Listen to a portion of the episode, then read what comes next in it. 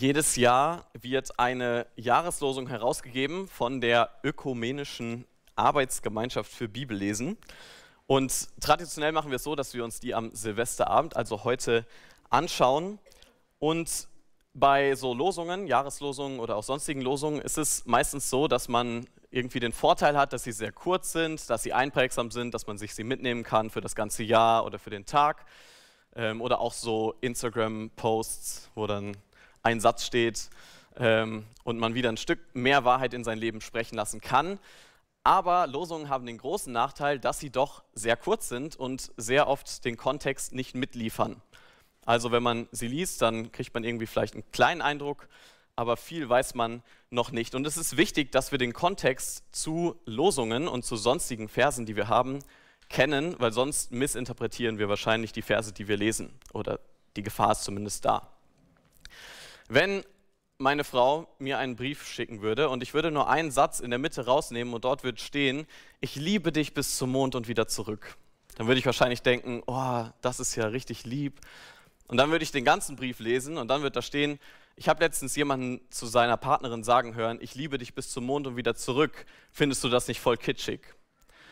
Also, wenn wir den Satz, den wir lesen, nicht im Kontext verstehen, dann haben wir wahrscheinlich die Aussage nicht ganz richtig oder zumindest ist die Gefahr sehr groß.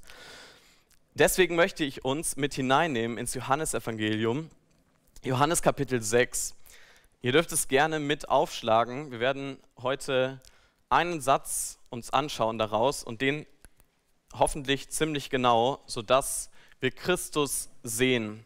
Johannes 6, wenn ihr keine Bibel dabei habt, könnt ihr so hinter euch greifen, an eurem Stuhl oder vor euch greifen, zu dem des Nachbarn und euch eine Bibel nehmen. Das ist im zweiten Teil die Seite 115. Da steht die Jahreslosung und auf den ausliegenden Bibeln steht sie auch fett gedruckt, weil es eine sehr, sehr wichtige Aussage ist. Da steht nämlich Johannes 6, Vers 37, der zweite Teil des Verses, da steht, wer zu mir kommt, den werde ich nicht hinausstoßen. Wunderbare Aussage, wer zu mir kommt, den werde ich nicht hinausstoßen. Und der Kontext von diesem Vers ist, dass Jesus kurz vorher 5000 Menschen, wahrscheinlich noch mehr, satt gemacht hatte mit nur ganz wenig Broten. Und diese Menschenmasse ist ihm gefolgt, weil sie gewusst hat, wo der ist, da ist auf jeden Fall mal immer genug zu essen. Ja, und sie wollten von diesem Brot, sie wollten das nochmal erleben, dass er nochmal sowas tut. Und sie kommen zu ihm und er sagt ihnen, eigentlich geht es um etwas viel Wichtigeres. Ich habe Brot zu geben, das ist, das sättigt euch für alle Ewigkeit. Dann braucht ihr nie wieder Brot zu haben. Und sie denken sich, oh, das ist das beste Brot überhaupt, da muss ich nicht mehr arbeiten gehen, sondern habe immer genug und fragen ihn, was ist dieses Brot? Gib uns davon. Und dann macht er die erste Aussage von sieben Aussagen, den sogenannten Ich bin-Aussagen, die er im Johannesevangelium über sich selbst spricht und sagt, ich bin das Brot des Lebens. Ich bin das Brot, das Leben gibt. Kommt zu mir. Wenn ihr wahres Leben haben wollt, dann kommt zu mir. Und wahres Leben bedeutet, Gemeinschaft mit Gott zu haben. Wenn ihr Gemeinschaft mit Gott haben wollt, wenn ihr dieses ewige Leben haben wollt, für immer gesättigt, dann kommt zu mir, denn ich bin das Brot des Lebens. Das ist die Aussage, die Jesus kurz vorher tätigt und er erklärt ihm, ihnen zu mir zu kommen bedeutet, an ihn zu glauben, an ihn zu glauben, auf ihn zu vertrauen. Und wir werden uns heute den Vers komplett anschauen, weil wie ich gerade gesagt habe, habe ich nur ist die Jahreslosung eigentlich nur der zweite Teil, aber ich glaube, zumindest einen Vers können wir uns mal gemeinsam anschauen. Ist ja nicht so viel, aber ich kann euch versprechen, es ist ähm, ein sehr reichhaltiger und sehr ermutigender und wunderschöner Vers, der Vers 37. Und weil wir wissen, dass Gott derjenige ist, der unsere Herzen verändern muss, wie wir es in den Liedern gesungen haben, möchte ich noch beten, dass Gott das auch heute Abend tut. Vater, wir brauchen dich. Wir brauchen dich, damit du unser Herz nimmst, das so verstockt ist, so rebellisch gegen dich, das sich Rettung überall sucht, aber nicht bei dir, bei deinem Sohn.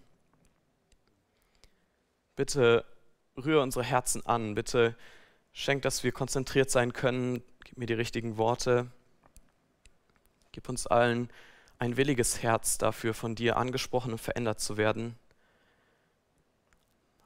Lass uns die Herrlichkeit des Christus sehen, deines Sohnes. In seinem Namen treffen wir uns hier, deswegen nennen wir uns Christen und wir wollen dich so sehr bitten, dass du ihn uns groß machst. Amen. Die gesamte Jahreslosung, oder nicht die gesamte Jahreslosung, aber der gesamte Vers 37 heißt, alles, was mir mein Vater gibt, das kommt zu mir, und wer zu mir kommt, den werde ich nicht hinausstoßen. Also wir sehen wahrscheinlich vom Satz her schon, sind so wie so eine Art zwei Teile. Alles, was mir der Vater gibt, wird zu mir kommen und dann, und was zu mir kommt, das werde ich, den werde ich nicht hinausstoßen. Wir gucken uns am Anfang den ersten Teil an und da steht, alles, was der Vater mir gibt, also Jesus spricht über sich selbst, alles, was der Vater, Gott der Vater mir gibt, wird zu mir kommen. Stellt euch einmal vor, ihr werdet angefragt, ihr sollt mit eurem Auto ein Autorennen fahren und sollt dort am besten auch noch gewinnen. Und dann guckt ihr auf euer Auto und es ist komplett Schrott. Der Motor funktioniert nicht, ähm, alle möglichen Warnlampen, die würden aufleuchten, wenn die Batterie genug Saft hätte, um wenigstens eine von diesen Kontrolllampen aufleuchten zu lassen. Ja, das Auto ist komplett hinüber. Wenn ihr jetzt an diesem Rennen teilnehmen wollt, wohin bringt ihr euer Auto? Ihr bringt es nicht zu einer Werft, ihr bringt es auch nicht zu irgendeinem Gartenlandschaftsbetrieb oder sonst wohin, sondern ihr bringt es natürlich zu einer Autowerkstatt, weil ihr wisst, da kann euch geholfen werden. Da kann der Motor erneuert werden, da kann die Batterie ausgetauscht werden, der Sprit neu aufgefüllt werden und so weiter. Und ihr braucht jemanden, der alle diese Dinge für euch tut, damit ihr hinterher am Rennen teilnehmen könnt. Und es gibt nur einen Ort dafür, eine Möglichkeit, ihr müsst in irgendeine Werkstatt, wo euer Auto repariert werden kann. Gott, der Vater, er kennt uns Menschen. Gott weiß, wie wir sind. Und Gott weiß, dass wir schlimmer dran sind als jedes kaputte Auto, es sein könnte.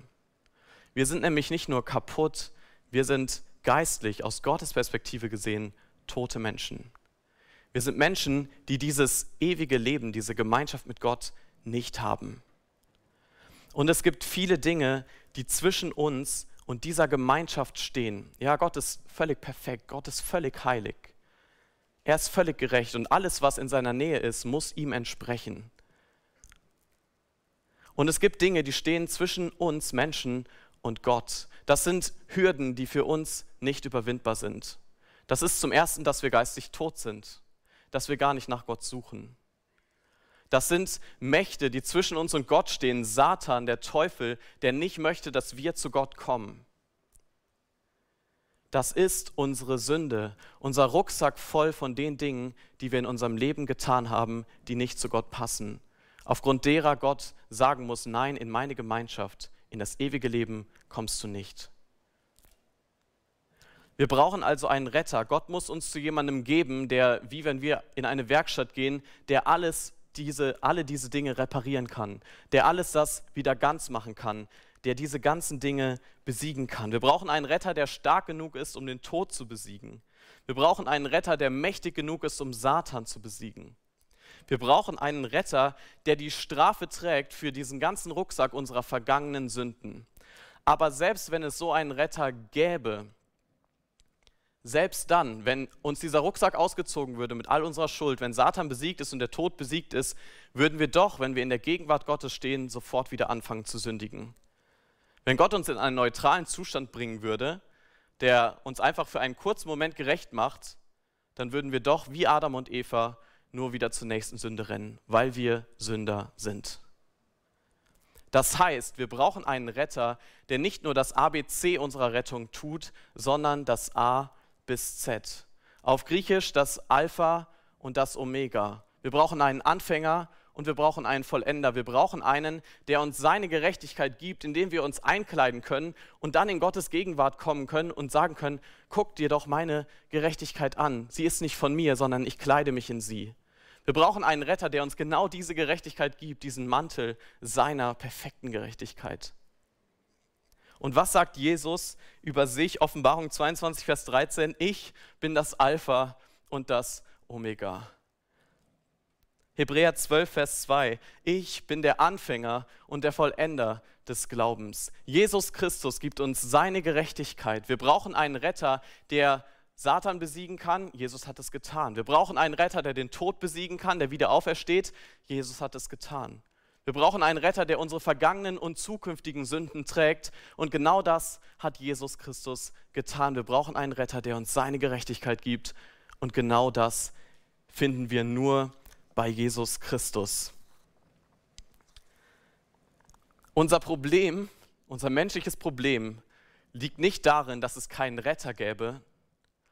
Unser menschliches Problem liegt darin, dass wir woanders nach diesem Retter suchen. Anstatt zur Quelle frisches Wasser uns dort zu holen, rennen wir lieber in die Wüste, um nach Wasser zu suchen. Und wir graben uns unsere Hände wund und denken, vielleicht werden wir irgendwann dieses erfrischende Wasser bekommen, aber eigentlich müssten wir zu Jesus laufen. Wir meinen, dass wir mit genug Anstrengung schon irgendwie diese Rettung bekommen können, schon irgendwie dieses wirkliche Leben, diesen wirklichen Sinn haben können. Und anstatt bei der wirklichen Quelle zu suchen, rennen wir in die entgegengesetzte Richtung. Und das Schöne ist, dass unser Vers uns sagt, was Gott der Vater dann tut. Hier steht, alles, was mir mein Vater gibt, das kommt zu mir. Gott gibt uns zu Jesus. Gott gibt uns nicht irgendwelchen anderen Religionen oder Weltanschauungen, weil Gott weiß, dass alles Geld der Welt uns niemals ewige Freude geben kann.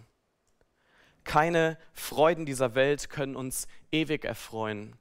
Kein Essen dieser Welt kann uns ewig satt machen. Keine Werke der Welt können uns gerecht machen vor Gott. Und selbst mit der größten menschlichen Kraft, selbst wenn wir alle uns zusammennehmen würden und alle gemeinsam gegen Satan kämpfen würden, würden wir doch nicht siegen können, weil wir doch nur Menschen sind.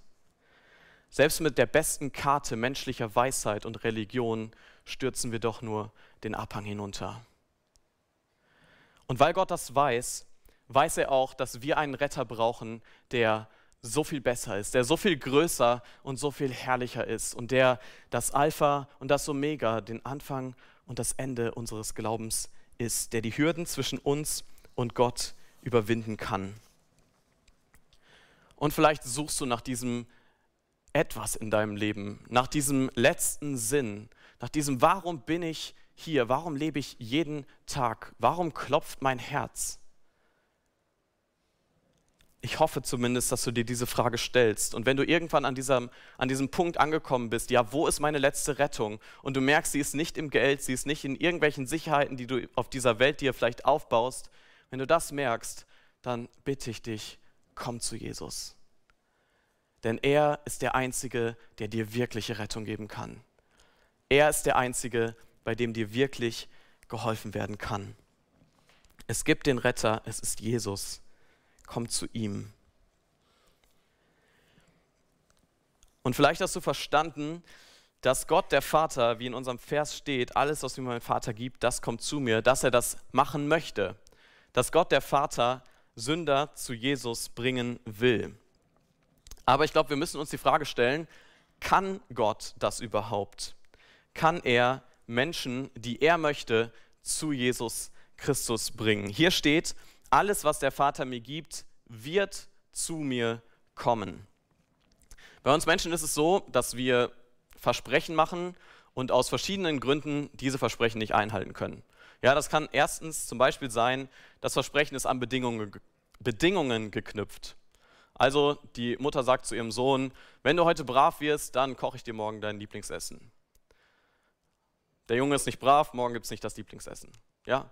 Also es gibt Versprechen, die werden an Bedingungen geknüpft. Zweitens kann es sein, dass einer von beiden Partnern, die sich gegenseitig ein Versprechen gegeben haben, untreu wird. Das sehen wir bei vielen Ehen, dass dort genau das passiert. Dass einmal geschworen wurde, ich will dir treu sein in guten und schlechten Zeiten, und dann kommen vielleicht schlechte Zeiten und dann wird dieses Versprechen gebrochen, weil wir Menschen untreu sind. Es kann auch sein, drittens, jemand bricht sein Versprechen, weil er nicht die Macht hat, sein Versprechen zu halten. Ja, vielleicht sagt er, ähm, Mann zur gerade schwangeren Frau, ich werde auf jeden Fall dabei sein, wenn das Kind kommt. Und dann ist er auf der Arbeit und auf einmal kommt das Kind viel schneller als erwartet. Ähm, der Vater hat es nicht mehr rechtzeitig geschafft. Es stand nicht in seiner Macht, dieses Versprechen zu halten, obwohl er es gerne gewollt hätte. Wie ist das mit Gottes Versprechen? Wie sieht es bei ihm aus?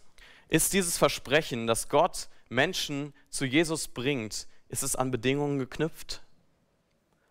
Nein. Hier steht, alles, was der Vater mir gibt, wird zu mir kommen. Nicht, wenn das und das passiert, wenn das und das gemacht wird, sondern wird zu mir kommen.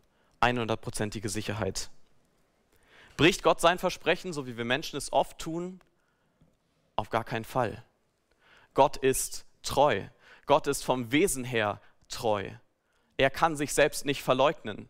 Das bedeutet, dass Gott, wenn er sein Versprechen brechen würde, nicht mehr Gott wäre. Aber Gott ist treu. Gott bricht seine Versprechen nie. Er hat bis jetzt alle seine Versprechen eingehalten und wird es auch in Zukunft tun. Und die dritte, hat er die Macht? Hat er die Macht, sein Versprechen zu halten? Kann Gott Menschen zu Jesus Christus führen? Und ich denke, die Bibel gibt uns eine klare Antwort. Ja, er kann. Gott ist souverän. Gott ist allmächtig. In Römer 9 lesen wir, dass Gott sich über den erbarmt, den er möchte. Das bedeutet, er nimmt sich Menschen und gibt ihnen ein neues Herz. Er nimmt sich Menschen und pflanzt ihnen ein neues Herz ein. Hesekiel 36, Vers 26. Gott sagt, ich werde euch ein neues Herz geben und einen neuen Geist in euer Inneres geben und ich werde das steinerne Herz aus eurem Fleisch wegnehmen und euch ein fleischernes Herz geben. Das ist Gottes Werk.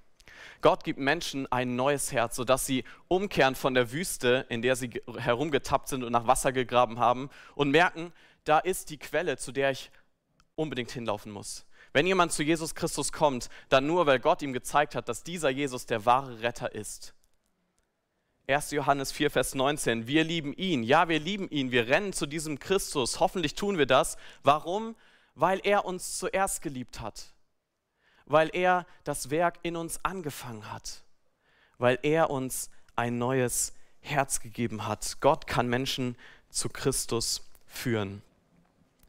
Und für viele ist diese Lehre, dass Gott souverän ist, dass er über uns regiert und Menschen erwählen kann zum Heil, ist für viele ein Anstoß.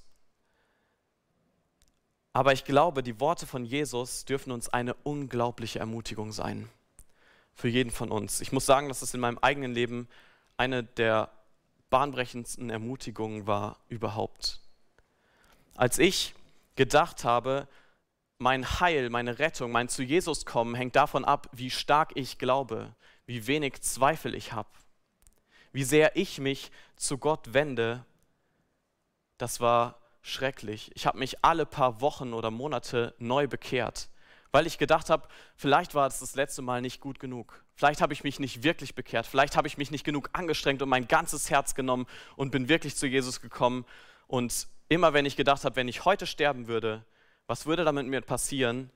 Dann habe ich anstatt darauf zu vertrauen, dass Jesus mich rettet, habe ich geguckt, habe ich die Entscheidung vor fünf Monaten wirklich ernst gemeint und habe mich eher an meiner Entscheidung festgeklammert als an Jesus Christus.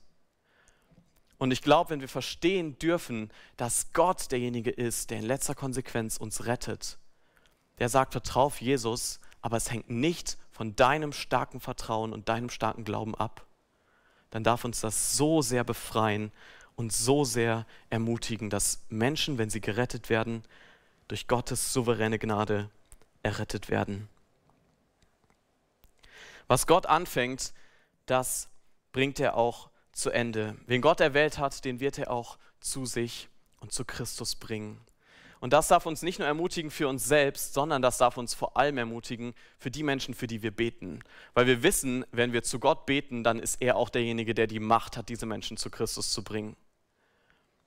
Gott ist derjenige, der die Macht hat, Menschen zu Christus zu bringen. Was ist mit meinen Verwandten, die nicht wollen? Was ist mit denen, die schon sagen, dass sie Jesus kennen? Was ist mit meinen Nachbarn, die aktiv gesagt haben, dass sie nichts mit Jesus zu tun haben wollen oder ihn sogar hassen. Gucken wir in die Bibel. Wie war es bei Paulus? Paulus hat gesagt, er kennt Jesus. Paulus hat es zumindest gedacht und er hat ihn aktiv gehasst. Er wollte diesen Jesus nicht. Er hat ihn verfolgt. Er hat seine Nachfolger ins Gefängnis gesteckt und umbringen lassen. Und solch ein Mensch hat Gott zu Christus gebracht. Gerade als er auf dem Weg war, Christus zu verfolgen, ist Christus ihm erschienen. Aber was ist mit Menschen, für die ich schon lange bete, die vielleicht aber trotzdem noch gar nichts von Jesus wissen? Was ist mit Menschen, bei denen man sieht, dass sie jeden Tag rebellieren gegen Gott, die in Sünde leben? Was ist mit Menschen, die vielleicht kurz vor dem Tod stehen? Und auch da schauen wir in die Bibel. Es gibt einen Mann, den hat Jesus Christus wahrscheinlich sein Leben lang nicht getroffen. Und dann hängt dieser Mann an einem Folterinstrument, der Verbrecher am Kreuz, hängt neben Jesus und hat wahrscheinlich sein Leben lang nichts anderes gemacht, als gegen Gott zu rebellieren. Und in den letzten Stunden seines Lebens zieht Gott ihn zu Jesus. Er muss ihn erst an ein Kreuz hängen, damit dieser Verbrecher zu Jesus kommt. Und wir brauchen nicht nur einen Paulus oder uns den Verbrecher am Kreuz anschauen, um zu sehen, dass Gott Sünder zu Jesus bringen kann. Jeder von uns, der sagt, ich bin Christ, ich folge Christus, ist ein lebendiges Beispiel für die Macht Gottes, dass er Rebellen zu sich, zu seinem Sohn bringen kann. Und das ist unglaublich schön, dass Gott die Macht hat, Menschen zu retten, darf uns erstmal demütig machen vor ihm, uns anerkennen lassen, dass wir selbst uns nicht gerettet haben und dass es auch nicht an uns hängt. Und dann darf es uns in die Anbetung führen und Gott einfach dafür preisen und loben, für der, der er ist, der souveräne Herr, der uns erwählt und gerettet hat. Ich glaube, das ist wichtig, dass wir diesen ersten Teil uns auch mit angeschaut haben, mit anschauen alles, was mir mein Vater gibt, das wird zu mir kommen. Weil das ist die so schöne und grundlegende Grundlage für den zweiten Teil, den wir uns jetzt anschauen wollen. Jesus sagt, alles, was der Vater mir gibt, wird zu mir kommen und wer zu mir kommt, den werde ich nicht hinausstoßen. Wer zu mir kommt, den werde ich nicht hinausstoßen. Hier steht, jeder Einzelne darf kommen. Es kommt nicht darauf an, wie wir kommen. Hier steht nicht, wer mit festem Glauben kommt, der darf zu mir kommen. Oder wer mit beständigem und christlichem Lebenswandel kommt. Oder wer ohne Zweifel kommt, wer ohne Sünde kommt. Es kommt noch nicht einmal darauf an, zum wievielten Mal du kommst. Hier steht nicht, wer zum allerersten Mal kommt, der darf zu mir kommen und den Rest müssen wir mal einen anderen Weg suchen. Und vielleicht bist du heute hier und hast dein Vertrauen irgendwann schon mal auf Jesus gesetzt, bist schon mal zu diesem Jesus gekommen. Aber bis dann abgebogen, hast dein Glück doch irgendwo gesucht, wo es eigentlich nicht zu finden ist. Hast dein Vertrauen doch auf etwas anderes gesetzt, vielleicht sogar auf deine eigenen Werke und dachtest, dass du irgendwie es auch ohne Jesus hinbekommst. Vielleicht denkst du jetzt, ich bin nicht würdig, nochmal zu Jesus zu kommen. Vielleicht denkst du, ich habe es so oft nicht geschafft, an ihm dran zu bleiben. Ich passe nicht zu diesem Perfekten. Ich bin ein Niemand, ich bin ein Unwürdiger, ich bin ein Sünder. Und wenn du so denkst, dann guck noch mal in den Vers, da steht, wer zu mir kommt. Das ist die bedingungslose Einladung von Jesus. Wer zu mir kommt, jeder mit festem und jeder mit nicht festem Glauben, mit schwachem Glauben, jeder mit und jeder ohne Zweifel, jeder mit gutem und mit schlechtem Lebenswandel. Und vielleicht sagst du, aber ich bin so unwürdig, ich bin so unperfekt und ein Niemand. Und dann sagt Gott, ja, genau so ist es. Deswegen lauf in die Arme des Würdigen, des Perfekten, der, der jemand ist, der, der alles ist. Lauf zu Jesus Christus. Denn was macht dieser Jesus mit jedem, der zu ihm kommt? Der letzte Teil unseres Satzes, den werde ich nicht hinausstoßen. Jesus stößt den nicht hinaus, der zu ihm kommt. Und dieses Wort hinausstoßen ist eigentlich eine Bezeichnung dafür, das Gericht Gottes zu bekommen. Jesus sagt dir eigentlich, wer zu mir kommt, wer zu Jesus kommt, wer diesen Mantel der Gerechtigkeit um sich legt, der hat niemals ein Gericht zu fürchten. Das Gericht Gottes, das über jeden Ungerechten kommt, über jeden, der Sünder ist, dieses Gericht hat der nicht zu fürchten, der sich in die Gerechtigkeit von Jesus kleidet und da einschmiegt. Und auch das ist ein absolutes Versprechen Gottes. Hier steht, den werde ich nicht hinausstoßen. Nicht, wenn er sich oder sie sich immer korrekt verhält, wenn er oder sie täglich die Bibel liest und betet, wenn er mir immer voll vertraut. Nein, keine Bedingungen. Das hier ist freie Gnade von unserem großen Gott. Vielleicht glaubst du es noch nicht. Vielleicht denkst du, ja, ganz so stark, wie ich das jetzt gerade gesagt habe, meint Jesus das dann doch nicht. Ähm, ist vielleicht ein bisschen übertrieben gesagt. Oder was ist, wenn es doch irgendwelche Umstände gibt, unter denen er mich hinauswirft? Was ist, wenn 2022 noch schlimmer wird als 2021? Was ist, wenn mein Gebetsleben noch mehr abnimmt? Was ist, wenn meine Lust in der Bibel zu lesen fast gar nicht mehr vorhanden ist? Wenn meine Wut gegenüber meinen engsten Familienmitgliedern doch bleibt? Was ist, wenn ich kein Zeugnis ablege in der Schule, an meinem Arbeitsplatz oder bei meinen Kommilitonen? Was ist, wenn ich wieder und wieder merke, dass ich nicht gut genug bin für Jesus? Und in unseren Übersetzungen steht hier, den werde ich nicht hinausstoßen. Und es ist so schön, ähm, Jesus hat hier eine Form gewählt, im Griechischen kann man das wunderbar sehen, die ist die stärkste Form der Verneinung, die nur irgendwie möglich ist für einen Griechen damals. Hier steht also, wenn man es anders übersetzen würde, wer zu mir kommt, den werde ich niemals hinausstoßen. Oder wer zu mir kommt, den werde ich auf gar keinen Fall, unter gar keinen Umständen hinauswerfen. Wenn du heute zu Jesus kommst, dann darfst du wissen, dass er dich niemals hinausstoßen wird. Und wenn du ein schlechtes Gebetsleben hast, könnte dich das disqualifizieren. Jesus sagt, auf gar keinen Fall. Wenn deine Freude an Jesus irgendwie immer mal wieder schwankt und ganz oft ziemlich weit auf dem Boden ist, kann dich das disqualifizieren. Jesus sagt, auf gar keinen Fall.